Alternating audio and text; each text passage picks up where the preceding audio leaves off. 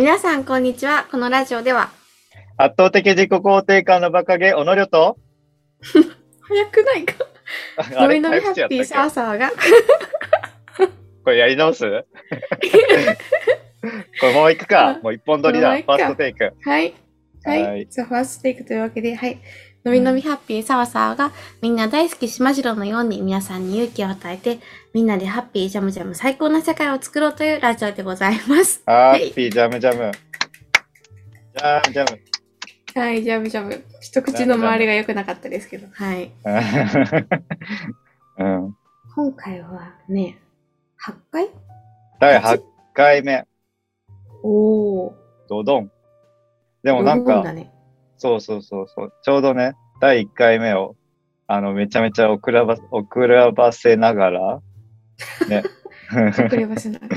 うん うん、出し、出したわけですよね。出したわけ、ね出したよね。ね、なんか思った、思いのほか、ね、なんか癒されるとか安心感があるみたいなお言葉を、素晴らしい素敵なお言葉をはいいただきまして、頂戴して。あ、は頂戴しまして、ね、めっちゃ嬉しかったね。い。ね。こんなゆるりとした感じで喋ってるから、うん。ね。大丈夫かなと思ったけど。うん、ほぼもう変わんないね。普段と変わんない会話をそのままラジオでしてるだけなんだけど、な、ううん、なんかね、これからもね、笑顔をね届けられたらね、ええなと思いますわ。ね思いますわ。思いますわ。そうですわな。そうですわな。な。はい。そんな感じですけど。野村さん、今日は何を話しましょう？そう、確かにどうしよどうしよう。どうしよう。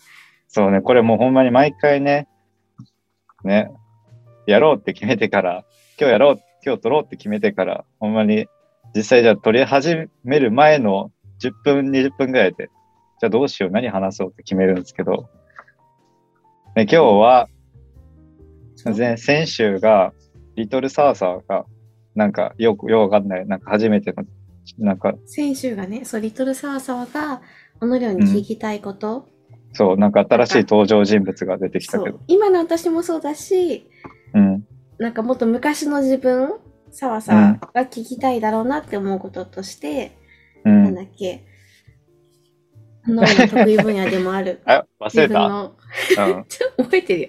自分の個性とか才能を見つけるためにはどうしたらいいですか？あどうしたら見つかりますかっていうので、おのように質問したんだけど、はい、うん。そんな経緯がありましたね、先週。あ、確かにね。はい。そう、これね、めっちゃ余談になるんやけど、このね、撮る前に、あのーね、あの、3時、3時に撮ろうってね、と言言っとったわけよね。2時だ3よ。時、ここっちの2 2時ね。2時、そう、そっちの2時で撮ろうって言っとったんやけど、ちょっとおのりょがね、めっちゃお腹が空いてたと。お腹が空いて空いてしょうがなくて、もう、もう無理。あの、おのりょ死んじゃう。もう食べないと死んじゃう。お腹空いちゃう。もう無理。あー、食べる。そう。それで、まあ、取った後に食べようかなと思ってたんだけど、いや、でも、おのりょのおのりょが、おのりょの中のおのりょが、いや、今食べなさいと、お告げが来た。いや、ほら、そういう言い方する。サーさんの中のサーサーをっていうのと同じ使い方をすああ、そう。やけん、うんだから、そう、食べ、食べてし、食べて、た、た、た、た、食べてしまったわけですね。もう、おのりょの、る。はい。もう、直感と、あの、欲望に負けて先、に食うとけって話だね、ほんと そしたら、そう、いや、20分前に食べ始めたわけよ。3なるほど。時の20分前、2時40分に、なんか、はいはいはい。そう、着いたわけよ。この、この地に舞い降りた。そして、食べ、食べるとこに向かって、いや、ちょっと何っていう顔しないで。そう、それで20分、20分前に着いて、で、食べるとこに向かって、で、まあそこでちょっと5分使ってしまったわけね。であと15分、残り15分。チクタク、チクタクってね、進んでいくんです。いいんで、もうその時点で。はい。うん、そう。それで、いや、いけるやろと、俺は大食いの選手、大食いの才能があるんやろというふうに見越して、早食いか、間違えた。うん。早食いのうん。ね、あれが才能があると見越して食べ始めたところ、うん。注文で、注文と待ちでまた5分使ってしまい、さらに残り10分。あ、これはもういけると思って、そう、それで、そう、いけないよ。10 そう、で、10分前に食べ始めて、まあね、全然早食いすることもなく、もうゆっくりゆっくり、ほら。美味しいな、今日もおい幸せだなって思いながら味わって食べていた。そしたらなんか1分前ぐらいに電話が来て、あ、やばいと思って、もう3時の1分前に 2, 2時59分とかに来て電話が、やばいやばいと思って、そこで少初めて急いで食べ、少し急いで食べて 食べ終わったのが、あれ？食べ終わったのが3時10分。いや、嘘、もうちょっと遅かったよ、3時絶対。3時20分は過ぎてたよ。3時本当に20分。はい。ちょっと思った。ね。それでねそう、そう、それで、まあ3時20分ぐらいに食べ終わって、ん で、まあ移動がね、また食べ終わった場所から、ちょっとここまで、収録場所まで、ちょっと時間がかかったんで、歩いて、テクテクテクと歩いて、3時、結局始まったの、40分。イェイ、はいイェイじゃないよ、本当にもう。こっち3時に合わせて、3時こっちの2時にさ、ちゃんと私合わせてきてんのよ。うん結構1時間近く前からこの時間を気にして動いてるのにさ、だから電話したらなんか、普通に、え、何みたいな、あ、今日撮る、撮ろうよね、みたいな。今もう2時なんやけど、みたいな。思いながら話しとってさ、しかもなんか食べとるみたいな。全く急ぐそぶりがない。普通に食べてて。いや、ななんだこいつはと思って、そう。いやいや、ちゃんと急いでたよ。少しね、気持ち。少しね頑張った、気持ち、ね。気持ちは追いついていた。あ、なるほど。1ミリ、2ミリぐらいちょっと。気持ちが行動を先走ってしまう。あの、追い越しちゃって行動が追いつかなくなっちゃう。半周遅れになっちゃったけちょっと、わかんない。アレキサンドロスの歌詞。よくわかんないです。そう、だからちょっと余談がめっちゃ長くなったんやけど、さっきサーサーはね、なんかちょっと機嫌が悪いっていうスタートが、スタートが機嫌悪かった。うん、はあ先ほどい。ね、2時もう大丈夫。半になっても、はい、歩いてたんで、はい。大丈夫あです。テクテクね。朝、はい。思考の転換は？ああえじゃあ今は大丈夫なの？許してくれる？お願いごめん許して こういうとこ、そういう、そういうとこ。ごめん、はい、もう一生しない。あちょっと信用できないですが、はい。今回水に流して、また何かしら、うん。うん。仮、仮1でいいかなじゃそうそうそうそうそう。貸しね、今、貸し2か3ぐらいあるんあ。あだけど。、貸しだった。仮じゃない。そうはい。仮には。はい。勝手にそういううん、そう、だから、ちょっとね、あ、まだ、そういう、あれがあったと、ちょっとどうしても話したかったから、余談を挟んでしどまった。うしても話したかった。なるほど。はそう。い。だけど、じゃあこう、ね、ちょっとさっきの、ま、戻ると、先週はリトルサーサーが、リトルじゃない、えー、オノリョに聞くっていうコーナーだったんだけど、はい。今週は、リトルオノリョが、何がおもろいね？ちょっと待って待っていや、なん待って。でそんな関西になってんの？先週はと今週はでなんかだいぶイントネーション。いやいやいやどどうしたの？関西、関西の、関西人の血が流れとんねん。ああ。どこからかしなきゃな。あ、そうか。千葉出身やけど、うん。千葉出身、千葉生まれ、うん。じゃあ千葉生まれ、千葉育ちやけど、関西人、関西の血が流れとんねちょっとよくわかんないですね。ん。うん。ということで、はい。えーっと、今週ことでは、ねリトルオノルがは。サワサワに聞きたいこと。リトルオノルコーナーはい、ということで、まあね、第1弾、もう第何弾までいくかわかんない。もう第1弾で終わっちゃう。最初では最後のコーナーかもしれんけど、なるほリど。リトルオノルが気になってることは？じゃじゃん。っていうあれが入るのかな？多分。あの、効果音入る？これ、編集で入る？をつけるのか？うん。いい でこんあきえ気になることは、うん。自分の心に素直に生きる方法。これ、ちょっと気になんない、気になるなと思って。いや、もう生きとるやん。その、素直に生きて、中華食べとるやんけ。その時間過ぎても。確かに。で俺も答え出た。うん中華食べよう。うん。はい、ねということで、今は回も皆さん聞いていただいてありがとうございました。チ 終わらすんだって。ャンネル登録と遅れてきて。初めて勝手に終わらす。YouTube じゃないんだから、うん、ちょっとね、はい。ちょっとグダグダになっちゃった。あれ、いつも通りか。まあいいや。うん。うん。で、そう、自分の心に素直に生きる方法とはというか、サーサーどうや、もうサーサーのね、イメージがそもそも、最近より強くなったけど、その自分の心に素直に生きてるイメージ。本当に自分の気持ちに正直に生きてる。これ嫌だと思ったら嫌って言うし、嫌って言うというか、まあ、その道はで生きないうん。し、これが好きっていうところですごくそこで、なんだろう、キラキラして、あの、活躍してるイメージだだと。えー、えー、何だからが感じるんだろうな。うんそう。まあでも澤さんもね、なんか、あの、それが、それをテーマにして今まで生きてきたみたいなことは言ってたから、まあ自分の心に素直に生きるっていうところをね、テーマにうん生きて、これまで生きてきたって言ってたから、なんかリトルオノル気になっちゃうなみたいな。なるほど。それをどうやどうやどうやったらいいのっていうコーナーです。イエーイ。はい。なるほどです。どう？ああ。素直に生きてるって自分でまあ、なんだろう、意識はするけど、そう見られてるかどうかってわかんないし、実際まあ近い距離にいないと、どういう時にどういう選択をしてるかってわかんないとこだと思うんだけどさ。うん。なんか、でもそもそもさわさは自分に素直に生きるってうん。何か、なんだろうって、自分の多分欲求うん。思ったこと、自分の感情に素直に生きるっていうのが、まあ素直に生きるってことかなって思うんだけど、うん。うん。前も言った通り、澤さんも中高もめちゃめちゃ悩んでたから、すっごい生きづらい。うんすっごい生きづらいし、うん。でも自分らしく生きるとか、好きなことで生きていくっていうフレーズにはめちゃめちゃ惹かれるの。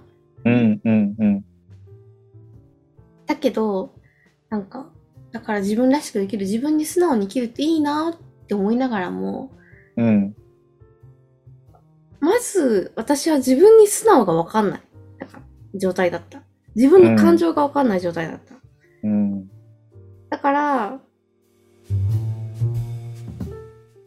なんか、ステップとして、いろんな本を読んで、どうしたら私はいいんだ？なんでこんな生きづらいんだってなった時に、自分のまずやりたいこ、感情が分かってない、今何を感じてるのかをうん。置き去りにしすぎて、うん。うん。分かってないから、そもそも何をどうしたら素直に生きてる状態なのかも分かんない。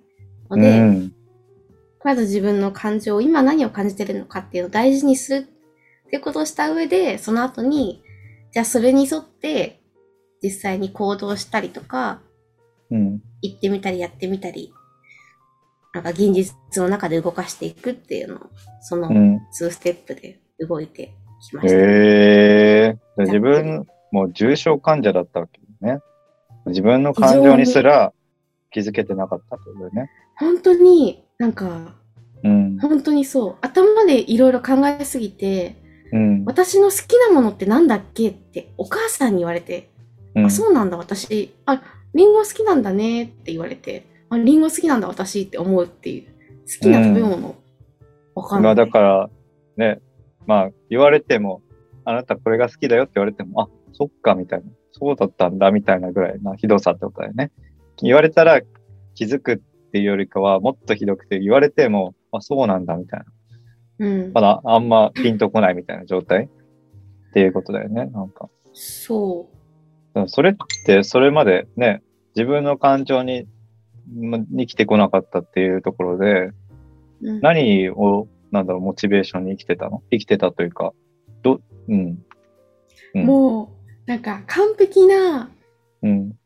完璧な優等生度みたいな、こうあるべきっていう、な完璧な像があって、なんかはいはい。描いてるっていうよりは、なんか全部正しいか正しくないか、今どうするの、どうするべきかでしか考えてなくて、ああ、友達と話してて、今何したいとかどこ行きたいって言われて、別に自分が行きたいとこじゃなくて、この関係性で、じゃあどこに行くみたいなことを言った方がいいんだろうなとか、何が好きって聞かれて、この子はこういうファッションが好きだから、じゃあ私もこう、じゃあこれが好きって言おうみたいな、そういう、なんか。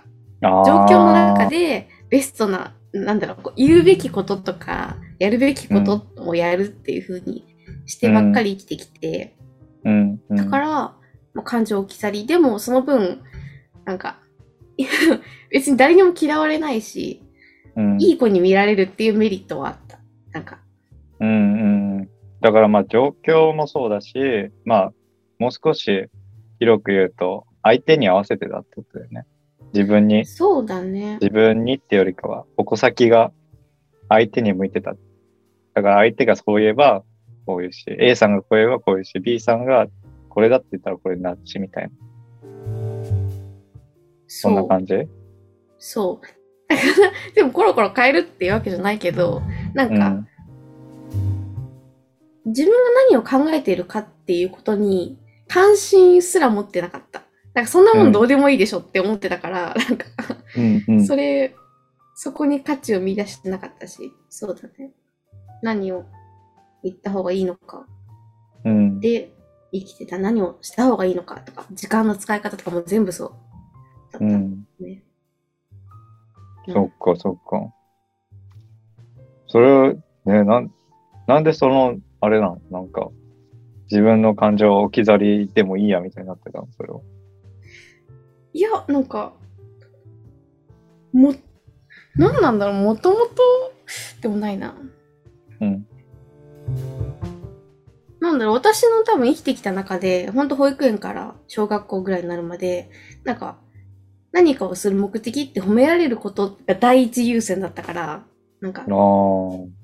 なんか運動会とか、なんかその、な、な、結果を出すっていうとこにうん。重きを置いてきてきたんだけど、でもその、すべての分野で結果を出すことってみんなが大きくなってくるとできなくなるから、うん。なんか勉強でも運動でもそれぞれ専門分野が強い人が出てくると、中学校になった時に、なんか、全部で1位とかもう取れないやってなって、うん。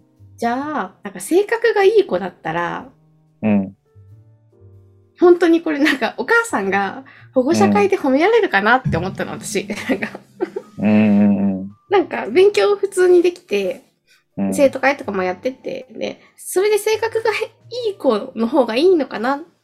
性格がいいっていうところにフォーカスを当て始めちゃった、そのあたりから。うん。面白い。性格、そうね、面白いよね。うん。なんか、性格がいい子でお母さん褒められたら嬉しいかな。でも他になんか、新しく、なんか、親を喜ばせることができるジャンルが思いつかなくて。なんか何を頑張ればいいのか。頑張っても結果が出せないものばかりになってしまったから。うん。ってとこで、じゃあ実際いい人っていうか、どういう人にであるべきなんだろうって思った時に、別に自分の感情を考えなければ、その人、なんか、誰もにも嫌われないこと言ってればいいし、やってればいいから楽じゃないって思ってた。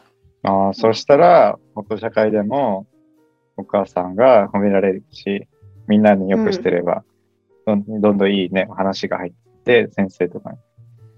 全然怒られないし、みたいな。ああ、褒められるしか。そう、褒められる。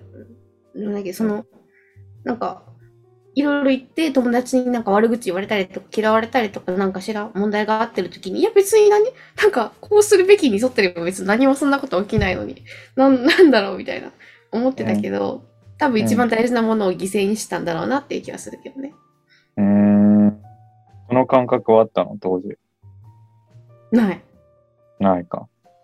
まあ、それがね、とにかく、それが第一優先だったからね、褒められるとか、お母さんに褒められるとか、いうところうん。で、そう。うん。まあでも、当時は自分がそれをそんなに第一優先にしてるかどうかも気づいてなかったけど、まず自分自身に対する自信もなければ、うん。なんか、この人の感覚に価値があるなんて思ってないから、だって自分自身に価値があると思ってないから、何かをしなきゃとか、うんなんか、自分が何かの答えを持ってるとかも思わないから、何が正解なんだろうってずっと外に探しに行って、うん。それっぽいものに合わせて生きてたかな。うーん。そうか。まあ、だからそれがさっき最初の方で少し出た優等生みたいなところにつながっていくのかななんか。褒められたいから、まあいろいろ頑張ったりするとこっていうところか。そう、まなあもう、るほどね。そう。もう後半になってくると褒められたいっていうか、がっかりされるから、そうじゃないとみたいな。ハードルが上がっちゃって。うん。それを回避したくて、うん。なんとか持ちこたえる、その、その状態をみたいな感じだった。うーん。そっかそっか。でもそんなね、まあ自分を犠牲にしてる、やっぱ相手に合わせてというか、相手軸で生きていた澤さんがどこでそれ変わったの？なんか自分を大切にしようとか、思ったの？なんか、中3から高校にかけてかな、やっぱり。うん。何にもしないんだけど、すごく生きるののが苦しくなって、中3の時に。息苦しくなって。なんか自分の頭の中で自分の絵の否定の声が鳴りやまなすぎて、なんか、うん。何をするにも、うん。なんか、すごい力が入っちゃって。で、笑おうと思っても笑えなくなった時期があったんだよね。顔の筋肉が動かしにくいぞみたいな。笑顔作ろうとしてるのに。なんかすっごい、私このまま、なんか大人になって何十年もこれから生きていくのかな。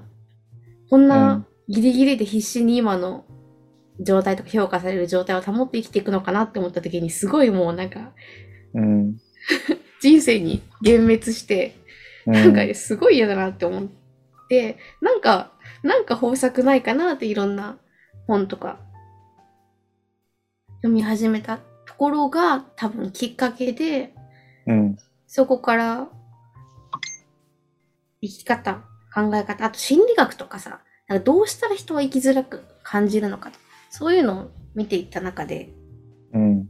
なんか、そこで初めて自分の感情を置き去りにするとか、うん。自分を大事にするという考え方？なんだ。自分の感情を大事にするっていうのが大切だということを知り、うん。うん。それをなんか、でも、えあー本当にそんな、そんなのかなと思いながら、うん。うん。うん。うん。ああ、疑そういつつ、なんだ。そう、うんやっていった感じ。じゃあ本で知ったんだね。そう、本もそうだし、その本を書いてる人って実際にリアルで生きてる人だったりするから、そういう人をうん。ネットで見て、あ、本当にうん。生きてるんだ、そうやって生活してるんだ、そういう自分に素直に生きるとか、自分の好きなことで、うん。なんか本当に楽しそうに生きつつ、幸せでいつつ、結果を出してるっていうことが両立できてる人がいるんだ。そもそも自分を大切にしたからこそその状態になってるっていううん。こともあるんだっていうのをだんだん知り始めて、うん。なんか、最初はその、え、だってそんな心に従ったら結果出なくなるでしょとかさ、はちゃめちゃになるでしょ、現実がとか思ってたから、うんそこの自分をなんかな、なんか、納得させるために結構な時間を要していろんなデータを集めて、あの、うん。信じられるようにしていった感じだったね。うーん。そうなんだ。うん、すごく、あれなんだね。大変だったというか。いやいやいよく頑張ったね、さあさあ。や、ありがとうんう。。まあ、ね、大変だったけど面白かったよ。うん。うん今考。えれば。そっかそっね。か。うん。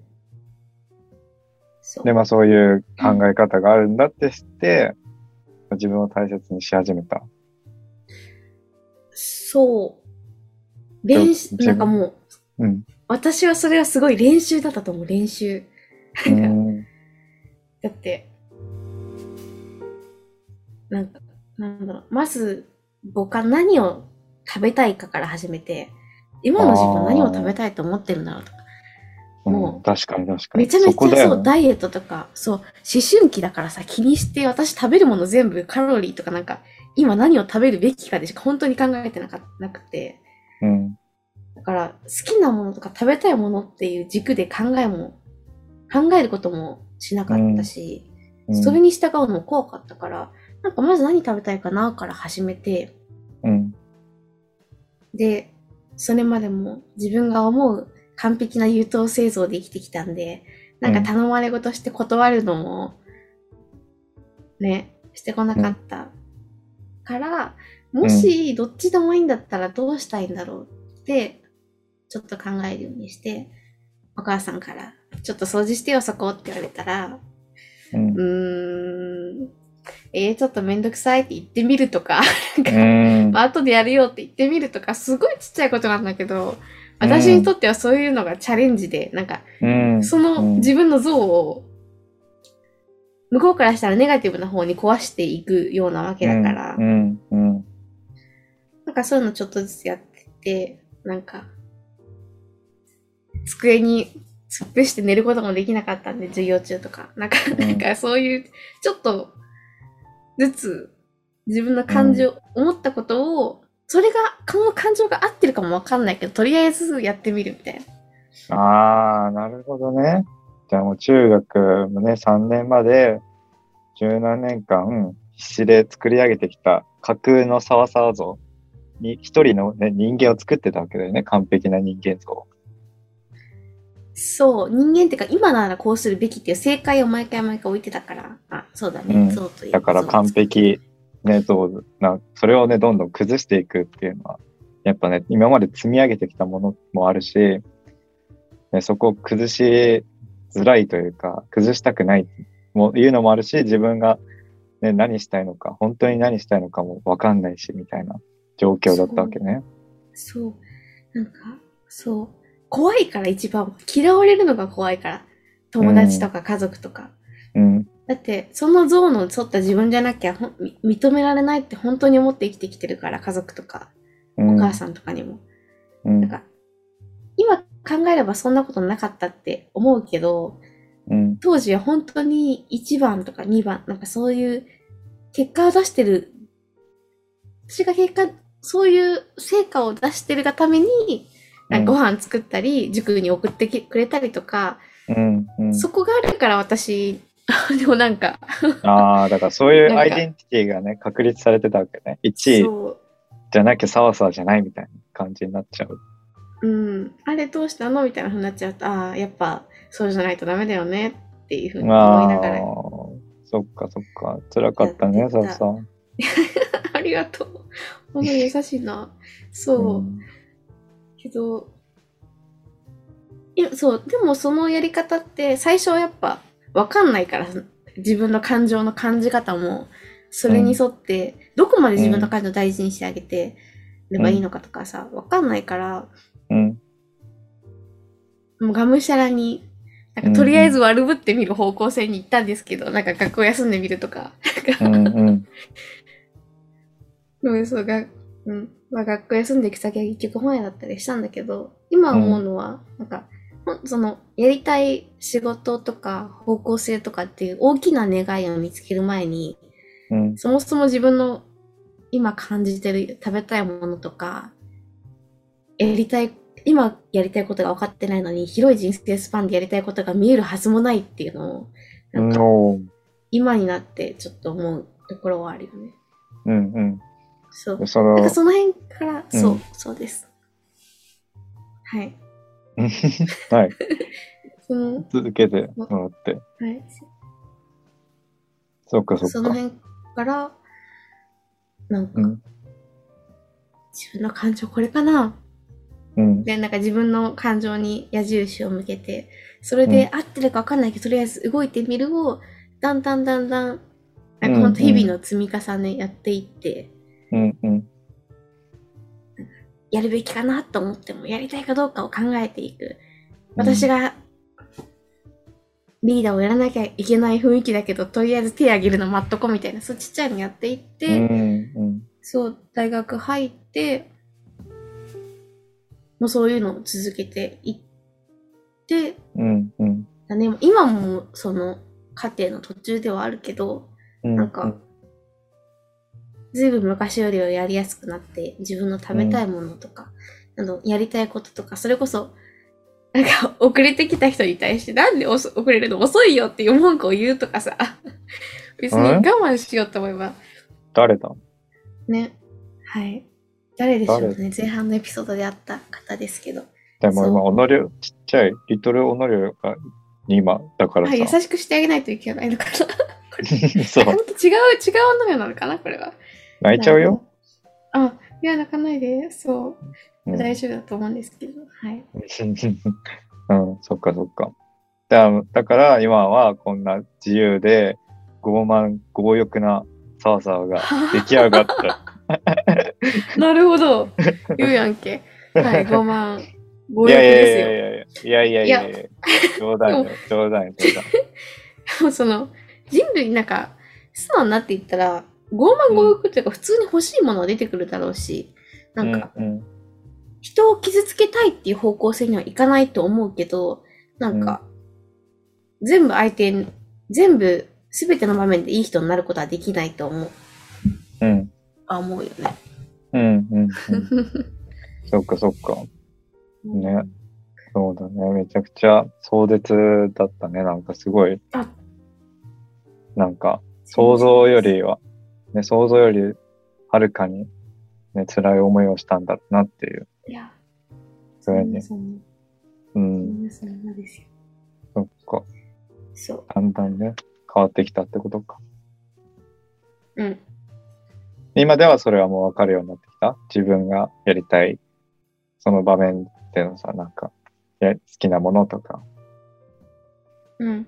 大体わかるし、なんか今、なんか結局同じなんだよ。昔好きだったものも自分好きだったもん。今の好うん。きなものも。でもそれを否定入れてただけで、うん。なんかでも分かりやすくはなったかな。その、何か見て一番最初にふって思ったやつを、うん。ペってあの、なかったことにしない。多分その最初にふっ、なんか、いや、これ、これ食べたいとか、こう行きたいっていう、最初の第一次感情は湧いてるはずだから、それをなしにしちゃうと、うん、本当にやりたい。本当の気持ちをなしにして本当の気持ちはどこだったとないから、そこを見つけるのはやりやすくなった。し、なんか、うんだんだんその練習をしていくことで、え意外と数出してもよくないっていうか、うん。思ってたより世界から、世界を受け入れてくれるんだっていうのを、なんか小さくいろんな場面で体験してきたことによって、うん。出してもいいんだっていう、なんか、うん。自信とか安心感が増えてきたから出しやすくなったっていうのはある。うんうんうん。そっか。じゃあなんかまとめると、まあ相手をまあ、相手というか人をあんま気にしないっていう感じかな？なんか、そんな感じ？人を気にしすぎないっていうこと？か そまあ大きく言ったら、その、うん自分の心に素直に生きるっていうところは、まあ、人を気にしすぎないというところ。案う。外そう、なるね。う、うんん。案外気にしないで生きても、全然嫌われたりしないし、ね、いや生きていける場所は全然あるっていうことだよね、多分伝えたかそう。だね。うん。なんか、その人を気にする、気にしない前に、まず自分で何を感じてるかをうん。感じるっていうか、それをそのまま認めてあげることがすごく大事だと思う。なんか、うん。本当はこのミーティング参加したくないって思ったとしても、その思ってる自分をなかったことにせずに参加するんじゃなくて、あ、嫌だなって思いながら、どうする？って本当に嫌なら出なくてもいいけど、でも、まあ、いろいろ考えて、うん。出ることにしよう。で、出た後になんか美味しいもの食べようみたいな、食べようよみたいな、なんか自分に寄り添った感じで、どっちにしてもね、うん。人の期待に応えるにしても応えないにしても、選んでいくっていうのは大事かなと思いうます。ん。そっか。まずはじゃあ自分を知る。自分の感情に素直に、えっと、聞いてあげるってことだよね。うん。自分の感情に聞いてあげて、その後に、まあ気にしないとかっていうのが出てくるかな。人を気にしないとか。そうそうそうじゃあどうするって考えるのがいいかと思います。なあめちゃめちゃ大事だね。うん。ああ、そうだね。でも、そうなった時に一番、え？って言ってくるのは一番近くにいる人だから、家族とか、うん。近い友達とか、昔の、昔の自分を良しとしてくれてた人がうん。変わっていこうとすると、うん。一番えってなりやすいから、そこでなんかめげずにというか、うん。やっぱそういう最初はそういう反応されるよなって。ね。どうしてもそういう時期はあるけど、でもきっと受け入れてくれるって思いながら続けていったら絶対受け入れてくれるから、うん。そう、やっぱりだんだんやっていくのがいいと思うし、私もまだまだ途中なんで。ね。んこれ以上自由で強欲で傲慢になっちゃうの？はい。さらに、自由で強欲で傲慢な女になります。え えー、やだよ あれ？ー。いや、そうそうそう。ね、そうなってほしいね。な感じですけど。うん。でも、うん。さあさあはね、こんな感じだけど。おー己もだだいぶ、まあ、素直に生きてそうには見えますか？あれ？はいリトルオノリオで参加してるんだけど、今日。あ、今日いないつもりだけど、あれ？あれ？帰ってきた話が。オウム返しになってきちゃった。はいなんか、聞かれると思ってなかった？え、でも、全く一緒だったよ、考えてたの。お？事前に考えてたの。本当に全く一緒だった。だから自分の声とか、自分の心を、自分の感情、心に、まず聞いてあげる。うんうんうん。まず聞く。で、心と対話してあげて、うん。そう、心と対話する。そう。っていうところ。で、自分に対して優しくなる。うん。自分の心と対話して、自分に優しくなるっていうのが、うん。そう、そういう考えてるところ。自分の心に素直に生きる方法はそれかなって思う。あいいね。すっごいすっきりまとめてくれて、そうだと思います。はい。そう。だからそれが、まあ、未だにね、起きてて、逆に人から言われて気づくことも多い、あ、多々あるんだけど、うん。それにね、その、自分の心と対話できてないなっていう、言われて気づくことが多くて、ああ。いいや、いつ。もね、ファーサーとかよくいつも頑張ってるねとか、お疲れ様って言われても、いやいやいや、全然まだまだだよとか言って、勝手に自分で否定しちゃってる。それがダメだったんだなっていうところ。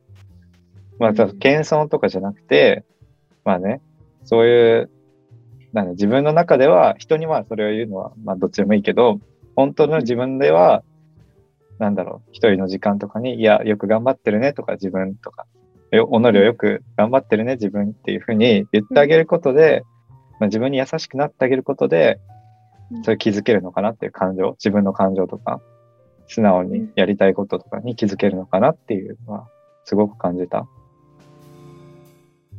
そう。そう、なんかね、はい心、心と体はね、繋がってるっていうふうに誰かが言ってたんで、は いうん。そう。ねほん本当の真の部分、心の部分に大切、えっ、と、ね、寄り添ってあげる。よく頑張ってるねとか、声かけてあげることで、いやでも本当はこれ嫌だよねとか、ね、でも仕事だけど、これは本当は嫌だよねみたいな、ね、ことを自分自身に言っとえー言ってあげることで、うん、うん。自分の心に素直に、まずは自分の感情に気づけるようになって、その後にうん自分が何をしたいのかなっていうのは気づけるようになるのかもしれないね。っていうのは、うん。これはでも自分のね、実体験でもあったから、そう、んそれはすごく思う。へえ。確かそうそう。だから全く一緒よ。に。へえ。なんか、聞いてくれるのえ、じゃあ別に本当には、サオさんは何したいの？どう思ってるの？っていう、素直な感情を聞いてくれるからさ、うん何か話してるときに、すごくそれがありがたいなって思うし、そういう見方を実際に己が自分に対してしてるから出てくる言葉だろうなと思う。もううん、うん。そうだね。なかなかね、勝手に、自分の知らないところで勝手に自分を否定してるだけだったんだな、みたいなっていうのはあるよね。うん。いやいや、さっきの例で言ったら、いやいや、全然、いや、全然疲れてないよ、みたいな。大丈夫だよ、みたいな。いや、まだまだだよ、これからだよ、みたいな。勝手に自分で否定してる。うん勝手にしてる、否定してると、そのね、いや、本当は疲れてるんだよっていうところを、その本当の感情が見えなくなってきてる、どんどん。うん。うん。だそれが結構あったなって自分には思うね。うん。そうね。うん。じゃあそんな感じかな？自分の感情に。素直に生きるっていうことは。はい。自分の心と、まず気づけるように、自分の心に気づけるように、自分の心がね、えっと、やりたいこととか、本音とかに気づけるように、まあ自分に優しくしてあげるってことかな？最初のステップは。そう。気づいてあげるみたいうん。な。なんか、難しければ、ひたすら思ったこと書くでもいいし、タイピングするでもいいし、なんかうんベラベラ喋るでも、なんか何かに悪態をつくでもいいから、感情とか思ったことを出してあげること。もう、絵とかでもいいからさ、なんか、ぐるぐるぐるぐるぐるとか私やってたけど、なんか。ストレスと、そういうのでもうんな、何かしらで出してあげたり、気づいて、認めて、それを踏まえてどうするのって考えてあげることはすごく自分自身に対してなんか愛をがあることだよなって思うね。それはうんうんうん。そっか。素直に生きることにつながると思います。はい。はい。はい。ま、まとまりました？そんな感じじゃないですかね。でも、まとまったんじゃない、あ、いいですね。うん。小野さんの詳しい実体験とかはね、今後の回を重ねていく中でいろいろ聞いていきたいと思うので、おうあ、そういうのが良くないな。はい。うんはい。それを小野さんから受けた質問を答えたコーナーでしたが、う はい。ん。もし何か質問がある方とか、なんか私はこういう風にしてるとかっていう、うん。なんか、ものでもいいですし、何かコメントもらえたらいや、コメント、嬉しいなと。コメント、ウォンテッド。ウォンテッド。ウォンテッドリーだね。ウォンテッドリーだよ、本当に。ね、でもそれは嬉しいし、実際ね、なんか、レターとかね、届いたしね、スタエフ、 stand.fm だったら。うんめっちゃ嬉しかったよ、あれ。うん。ほんまに嬉しかった、あれ。ね。うん。うん。そう。そう。だからそういうコメントとか、あとはね、辛いことがあればね、オノリオとサーサーがね、励ましに、全力で励ましに行くからね。うんそういうのも、どしどし、 Wantedly。Wantedly、お待ちしてます。はい。大丈夫？ Wantedly の人が聞いてたら怒られる。そういうの良くないね、本当に。大丈夫です。ウォンはい、テッドリー。怒られたら小野さんがって言うんで、はい、大丈夫です。というわけで、実は Wantedly と繋がってます。 Wantedly の提供でした。ということ。じゃじゃん。はい。あ というわけで、第8回のハはいッピージャムジャム。最高ラジオもですね、切れ味いいな。すぐパッと切られる。 Wantedly の提供でお届けしました。ありがとうございました。ありがとうございました。はい、もう一度仕切り直しますと。ハッピージャムジャム最高ラジオは、のびのびハッピーサーサーと圧倒的自己肯定感の爆上げ、この量が？お届けしました。最後まで聞いてくれてありがとうございました。ではまた来週お会いしましょう。じゃあね、バイバイ。See you next time. わお。わお。バイバイ。バイバイ。